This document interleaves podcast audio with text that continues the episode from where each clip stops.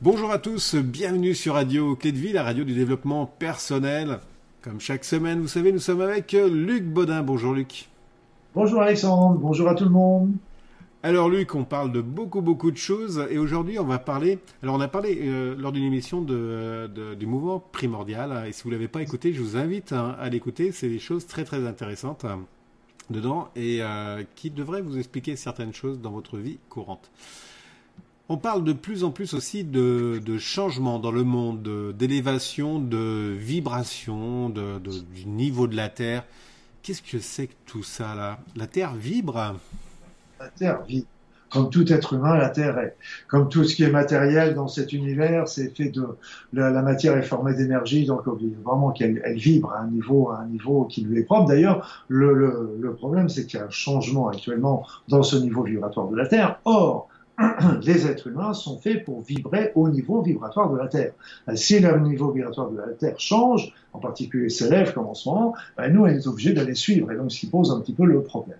Alors, on peut replacer un petit peu les choses euh, justement en place déjà. Qu'est-ce qu'on sait? Qu'est-ce qui est scientifiquement prouvé? Qu'est-ce qui ne l'est pas? Mm. Ce qui est prouvé scientifiquement, c'est qu'aujourd'hui, on sait que depuis euh, plusieurs, plusieurs dizaines d'années, le champ magnétique de la Terre baisse. Ce qui corrèle, ce qui est la corrélation, certainement, mais on n'en a pas une preuve euh, irréfutable, mais c'est certainement corrélé avec l'idée aussi d'un futur inversion des pôles. Ouais. future inversion des pôles. Parce qu'on sait que ça s'est déjà produit dans le passé, euh, c'est quelque chose qui n'est pas nouveau, mais c'est nouveau pour nous humains, mais c'est pas nouveau pour la planète. Donc on sait que ça se fait, on sait que c'est imminent, mm. mais euh, imminent à l'échelon planétaire. C'est-à-dire à l'échelon planétaire, ça peut vouloir dire demain, ça peut vouloir dire dans un siècle ou dans deux. Donc, euh, et on a, on a, on voit que normalement il y a le pôle positif et le pôle négatif sur la Terre, sur les pôles, sur la Terre, et normalement c'est, ça s'inverse au niveau de l'équateur. Mmh. Alors là, on s'aperçoit qu'au niveau de l'équateur, c'est pas droit, ça fait, ça fait un petit crénelage comme ça avec des poches de plus, des poches de positif dans le négatif, etc. Donc on sait que on y est tout près. Le problème, c'est pas tellement quand l'inversion des pôles sera faite, ce sera pas on s'y habituera, c'est comme si on habite au sud. Non, c'est pas enfin à l'hémisphère sud et l'hémisphère nord, mais euh, le problème, c'est qu'est-ce qui va se passer au moment du changement? Et là, il y a plein d'hypothèses, on ne sait pas trop. Donc, ça, c'est donc ça, ce qu'on sait, c'est le magnétisme terrestre qui baisse. On sait que le, le la notion du, du, la notion de, de, de cette euh, inversion pôles est imminente. On sait aussi que les pôles bougent à une vitesse de plus en plus importante. Tout ça, ça doit être corrélé ensemble, à mon avis. C'est mon opinion. Et puis après ça, on sait aussi qu'il y a la plaque tectonique qui bouge et on sait très bien qu'il suffit de regarder simplement tout ce qui se passe autour du Pacifique. C'est absolument euh, impressionnant et on n'entend pas parler de la moitié de ce qui se passe réellement. Mmh. Mais il y a d'autres volcans qui se réveillent, comme en Italie, etc., qui sont, qui sont aussi. Donc ça, on le sait. Par contre, ce, qui, ce, ce qui n'est pas prouvé scientifiquement, parce qu'il n'y a pas d'appareil pour le prouver, c'est cette élévation du niveau vibratoire de la Terre. Comment qu'on le niveau vibratoire de la Terre. Et eh bien ça, on va le trouver d'une manière empirique et on peut le trouver de, de, multiples façons.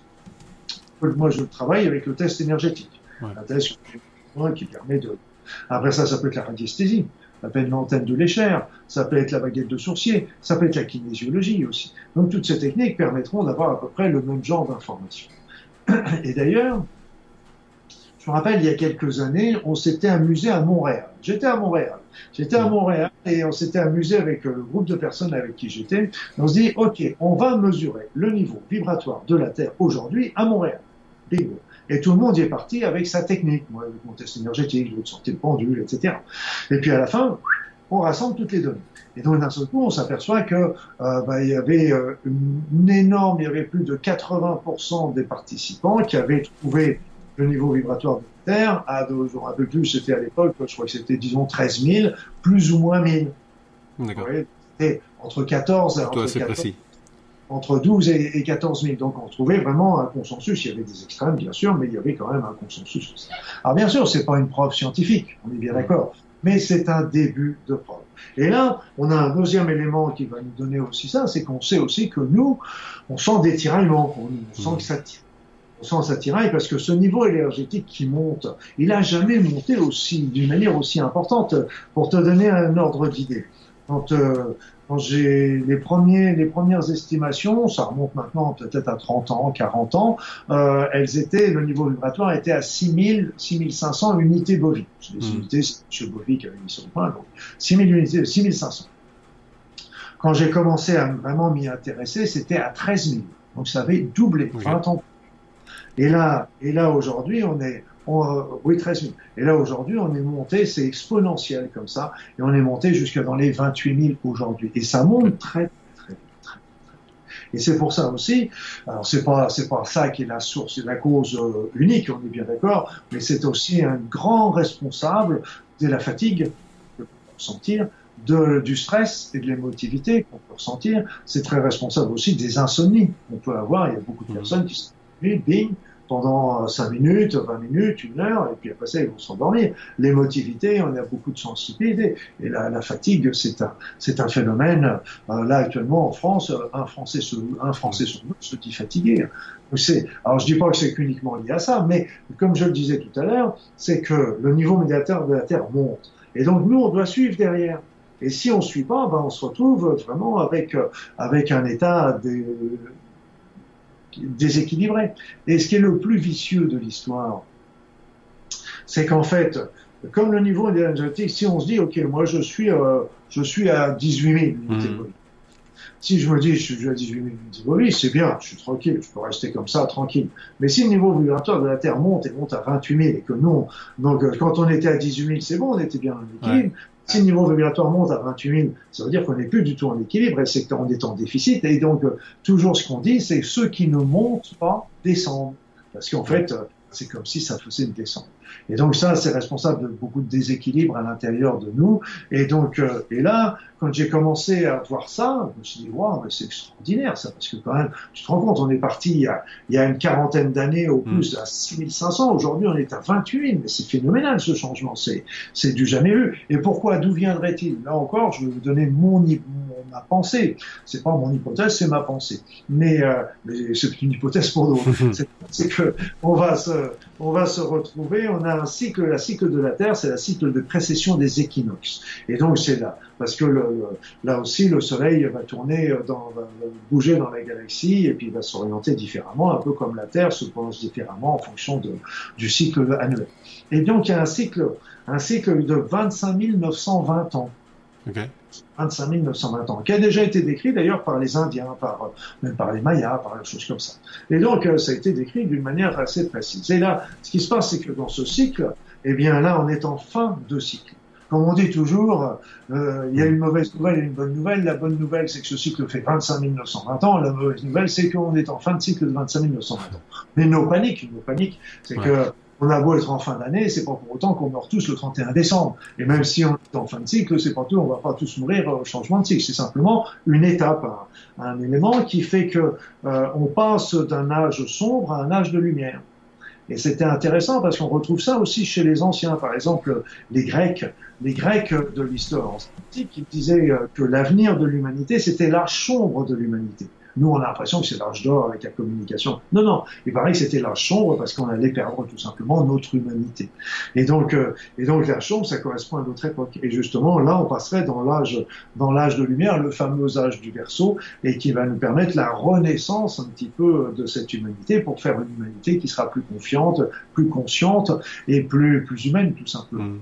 on va vers quelque chose de beau, ça c'est clair. Mais ce qui fait, c'est que comme on passe dans, un, dans des endroits de, de, de, de la galaxie, de l'univers qui sont un peu plus chargés en énergie, je pense que c'est ça qui contribue à monter notre niveau vibratoire au niveau de la Terre. Mais il n'y a pas que la Terre qui monte, il y a aussi le système solaire et sans doute peut-être d'autres les autres systèmes solaires annexes. Et aussi, c'est pas que nous qui sommes touchés, c'est les animaux, les arbres, Mm. etc.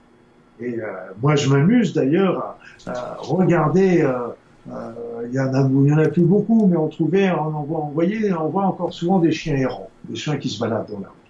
Et quand un chien rencontrait un autre chien autrefois, qu'est-ce qu'il faisait? Il n'était pas, ils n'arrêtaient pas de se renifler l'arrière-train. Ouais. Bien d'accord. Eh bien là, regardez bien deux chiens Et quand ils se rencontrent, ils vont se renifler peut-être un peu l'arrière-train, mais ça va pas durer. Et c'est comme s'ils se rencontraient, c'est comme s'ils communiquaient, c'est comme s'il se passait. De temps en temps, ils s'assoient, ils sont face à face et on a l'impression qu'ils sont en train de communiquer que nous, on allait les déranger en passant le trottoir.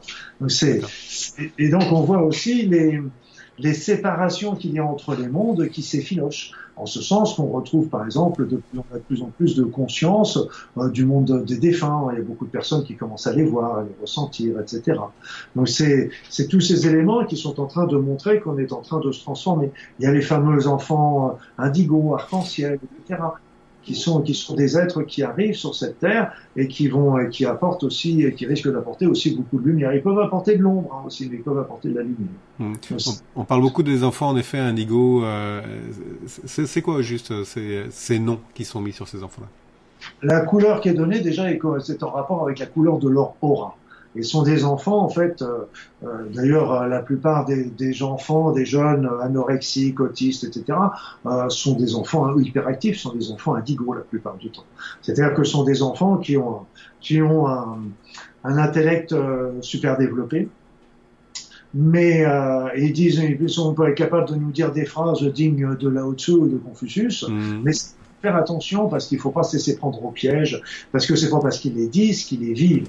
C'est-à-dire que ce sont des êtres qui peuvent faire des choses merveilleuses, je vais vous en parler tout de suite, mais c'est aussi c'est des êtres qui ne sont qui ne vibrent pas dans l'amour, et si bien qu'ils sont capables aussi, c'est quand on voit des, des, des, jeunes qui prennent le fusil, qui vont tirer sur mmh. tous leurs capacités d'école, ça peut très bien être aussi un enfant indigo. Les enfants, les enfants indigos, les enfants arc-en-ciel. Maintenant, il n'y a plus que des enfants, il y a des adultes indigo, etc.